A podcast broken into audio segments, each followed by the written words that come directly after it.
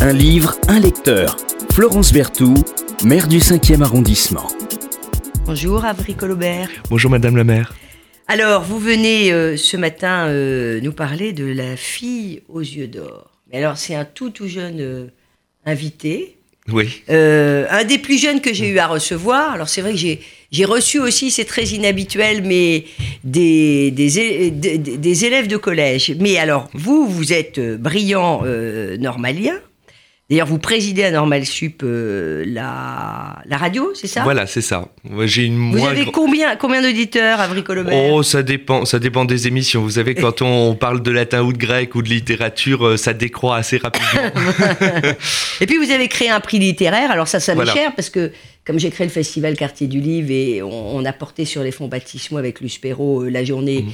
Euh, enfin pas la journée, le prix du livre d'histoire contemporaine. C'est quoi ce, en quelques mots ce, ce prix littéraire C'est un prix littéraire qui vise à récompenser euh, à l'ENS des livres de la rentrée littéraire euh, et à mettre en valeur le- la littérature contemporaine. vous avez, vous avez constitué un jury? Oui, oui, on avait un jury en tout début d'année. On a Et ce sont quoi Des élèves Des Euh, ce- normaliens? Ce sont des normaliens, euh, des élèves en général, euh, pluridisciplinaires, que ce soit en histoire, etc. Et alors, Avry Colobert, vous avez d'innombrables passions, mais alors vous en avez une qui est euh, assez inattendue, les occultistes latins de la Renaissance. Voilà, alors c'est ça. pourquoi et c'est quoi les occultistes latins de la Renaissance? Eh bien, les occultistes latins de la Renaissance, c'est tous ceux qui traitent d'alchimie, de démonologie. Là, je travaille justement en démonologie plutôt. Euh, donc, euh, qui estiment que euh, le monde ne s'arrête pas simplement au monde sensible et qui croient que tout ce qui est en haut est en bas, qui font de l'astrologie, etc. Ouh là là, mais vous aimez un peu la fantaisie finalement Bah, alors, c'est de la fantaisie, oui et non, mais en même temps, ça irrigue un peu toute l'histoire littéraire euh, des origines à nos jours. Bon, oh ben voilà. Euh, ceux qui ont inspiré aussi Harry Potter. hein. Moi, je suis une fan, je l'assume totalement euh, des, des- de tous les tomes de, de Harry Potter et, et- et bien d'autres. Euh, et puis, vous êtes rédacteur. Alors, euh, je ne sais pas si c'est si c'est plus sérieux, parce que l'autre sujet est extrêmement sérieux, en tout cas dans les sources. Vous êtes rédacteur de la règle du jeu. C'est quoi la Voilà. règle du jeu? La règle du jeu, c'est une revue fondée par Bernard-Henri Lévy qui, en fait, cherche à réfléchir, alors que ce soit en politique, en littérature, en art, en philosophie. Donc, c'est très vaste et qui a des thèmes régulièrement euh, sur des sujets d'actualité ou sur la littérature. Par exemple, ça a été Venise dans la littérature euh, l'an dernier. Euh, et donc, on exhume certains auteurs inconnus ou d'autres plus connus en les Formidable. abordant sur d'autres Et alors, vous venez nous parler de la fille aux yeux d'or, qui d'ailleurs, à l'origine, devait s'appeler la fille aux yeux rouges. Oui, exactement. Et, euh, et évidemment, la fille aux yeux d'or, c'est du grand, de l'incontournable, de l'immense. Alors Oui. vraiment, euh, les adjectifs manquent. Oui. Euh, Balzac. Pourquoi Balzac, il a une place si singulière dans, dans la littérature? Eh bien, écoutez, parce que c'est lui qui fonde vraiment le roman, en fait. Le roman moderne, tel qu'on le connaît, c'est presque le premier sociologue euh, avant, les, avant la sociologie, euh, qui euh, est un visionnaire, ce sont les termes qui sont employés par la critique, qui euh, regarde, qui scrute même euh, jusque dans l'intimité euh, des hommes, des Parisiens, euh, qui décrit toute cette société. Il voulait faire euh, son projet d'écrire la société euh, mieux que l'état civil. Donc euh, c'est tout de même euh, et puis qu'il y a une vraie poésie dans le style, qui est un auteur vraiment prolifique. C'est dommage, il est mort à 51 ans. On peut imaginer qu'avec 30 ans de plus, enfin, Ouais. il aurait peut-être écrit le double. Parce que c'est ce qui aurait été beaucoup, parce qu'à 51 ans, il avait déjà écrit 90 romans. Donc Oui, c'était exactement, quand ouais. euh, C'était quand même pas mal. Et puis, il a inspiré, il a inspiré euh, on le sait moins, mais euh, beaucoup d'économistes, euh, Marx, Oui, Engels. oui. euh, Euh, Marx, euh, oui, exactement, parce qu'il a une vision, euh, on, on dirait, euh, sociale, d'élèvement, comme chez Rawls d'ailleurs, euh, que les plus petits vont s'élever en même temps que les plus riches. Et euh, il a inspiré Marx, puisqu'il a fait une telle critique euh, de la bourgeoisie par certains côtés, et en même temps, euh, euh, enfin, de, de l'enrichissement, euh, etc., que il y a une relecture marxiste de Balzac qui en réalité était plus que réactionnaire, Euh, c'est-à-dire les extrêmes se rencontrent entre guillemets. Les, euh, il y a plusieurs Balzac, je trouve. Il y a le Balzac euh, poétique, le Oui. Lys dans la vallée. Oui. Il y a le Balzac euh, fantastique. Vous Oui. faisiez euh, tout à l'heure euh, tout à l'heure allusion Oui, oui. à votre passion, euh, les occultistes latins de la Renaissance. Oui, c'est vrai, il a écrit Les Contes Bruns ou Jésus-Christ en Flandre. Enfin, ce sont La peau des- de chagrin aussi. La peau de chagrin, bien sûr, oui, oui, oui, oui. Ou Melmoth réconcilié, enfin des ouvrages qu'on connaît, qu'on connaît moins, On connaît et qui, moins. et, et qui sont, oui, dans la, dans une veine vraiment fantastique, mystique.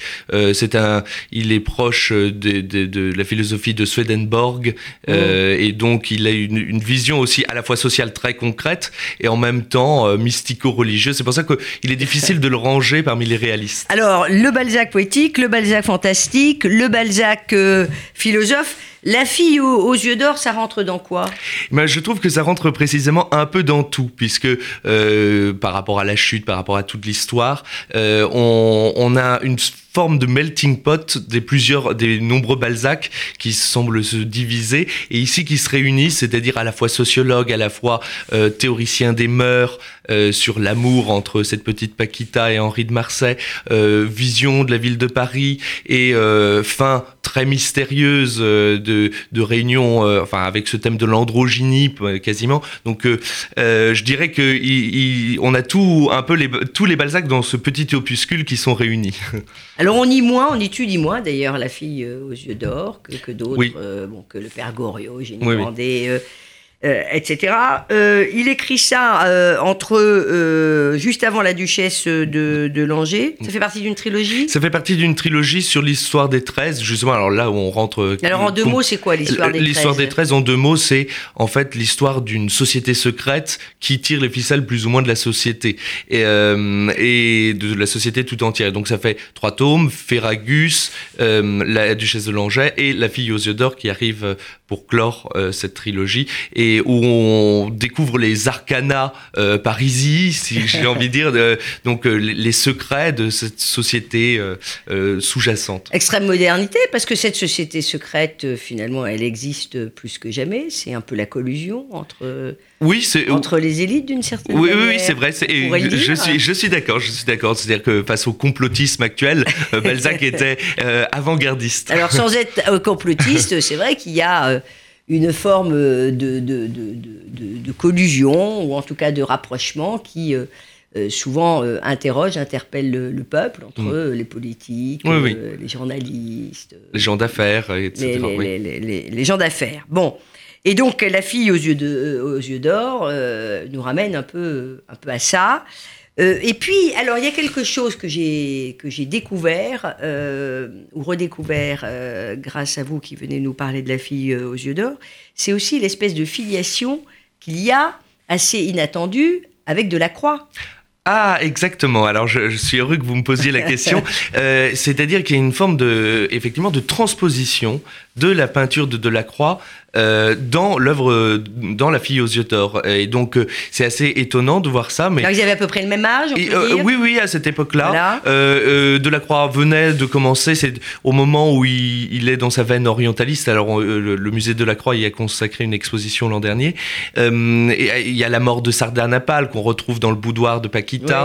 Ouais. Les femmes d'Alger. Voilà, les femmes d'Alger. On, on voit le- l'appartement. le- la bataille entre le Djaour et le Pacha, euh, euh, entre avec Christemio, le mort, Ouais. le mulâtre dans l'œuvre, qui se bat avec Henri de Marsay. Et Henri de Marsay lui-même ressemble à un portrait qu'a fait Delacroix d'un baron viteur. Et donc, euh, c'est vraiment une... et, et j'ai envie de dire, l'enfer euh, parisien que décrit Paris correspond à la peinture de Delacroix, Dante et Virgile aux enfers. Enfin, d'une Donc il y a, y y des formes de similitude, de Oui, oui. filiation entre Delacroix, cette fascination Oui. quand même euh, pour, pour l'Orient, Oui, oui. cet érotisme aussi, c'est- toujours voilà, ce voilà, c'est un, un érotisme euh, latent, euh, très orientaliste, et en même temps une une. C'est en cela que Balzac est visionnaire, une possibilité de se représenter, de se représenter iconographiquement euh, le, le- le- le roman, et, et donc de créer des images qui sont Mm. euh, à la fois sensuelles et très vivaces. Je trouve que ça rajoute euh, à la lecture euh, de La fille aux yeux d'or,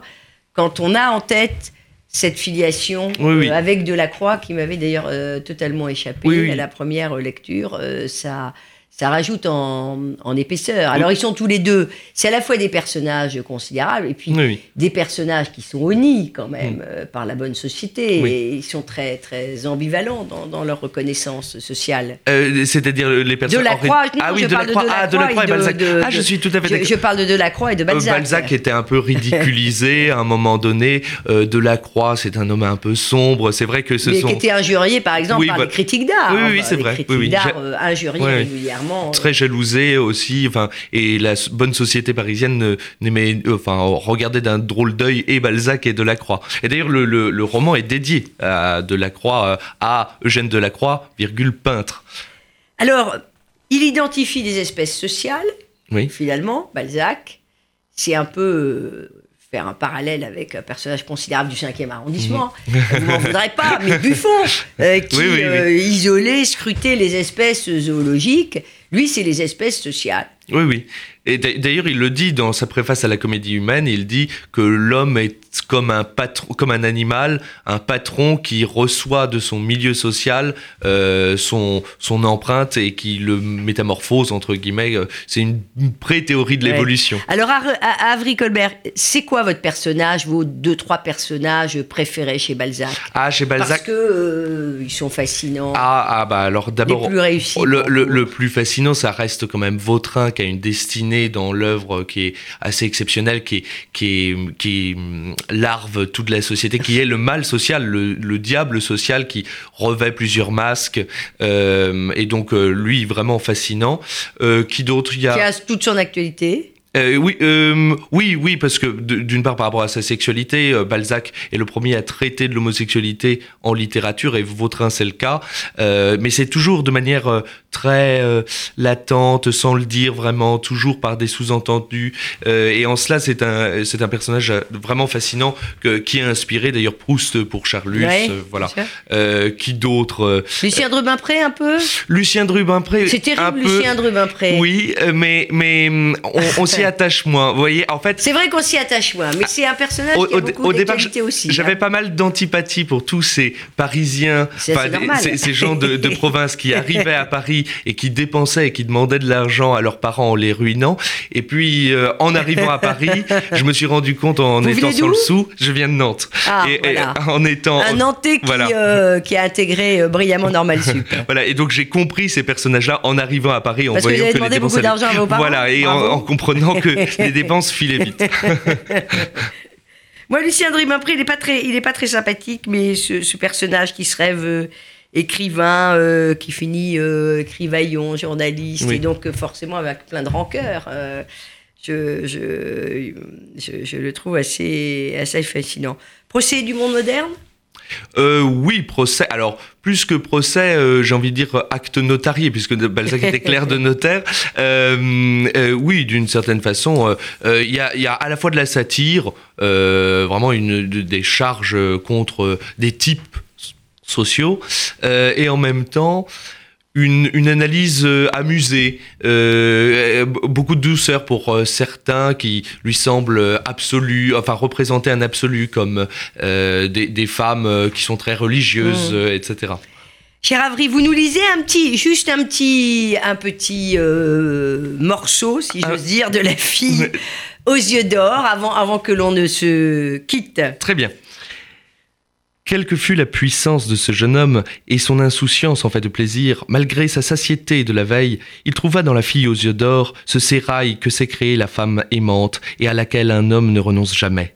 Paquita répondait à cette passion que sentent tous les hommes vraiment grands pour l'infini, passion mystérieuse si dramatiquement exprimée dans Faust, si poétiquement traduite dans Manfred et qui poussait Don Juan à fouiller le cœur des femmes en espérant y trouver cette pensée sans borne à la recherche de laquelle se mettent tant de chasseurs de spectres que les savants croient entrevoir dans la science et que les mystiques trouvent en Dieu seul. L'espérance d'avoir enfin l'être idéal avec lequel la lutte pouvait être constante, sans fatigue, ravie de Marseille qui, pour la première fois depuis longtemps, ouvrit son cœur. Ses nerfs se détendirent, sa froideur se fondit dans l'atmosphère de cette âme brûlante, ses doctrines tranchantes s'envolèrent, et le bonheur lui colora son existence, comme l'était ce boudoir blanc et rose. Voilà, merci beaucoup. Euh, Avry Colobert euh, d'être venu nous parler de la, la fille aux yeux d'or, euh, ce Balzac euh, qui était euh, plutôt catholique et monarchiste, Oui. mais alors qu'il n'aimait pas le bourgeois. Et qui n'est, oui, euh, voilà, exactement. C'est assez cohérent euh, d'une certaine façon. C'est-à-dire, euh, en étant d'une d'une pensée aristocratique entre guillemets, il est logique d'honnir un peu le bourgeois. Donc très révolutionnaire finalement. Oui, enfin, On peut être monarchiste, Voilà. catholique et révolutionnaire. révolutionnaire dans sa contre-révolution. Bon, J'ai fait un petit raccourci. euh. Non, mais vous avez raison. Merci infiniment. Merci beaucoup, madame. Un livre, un lecteur. Florence Berthoud, maire du 5e arrondissement.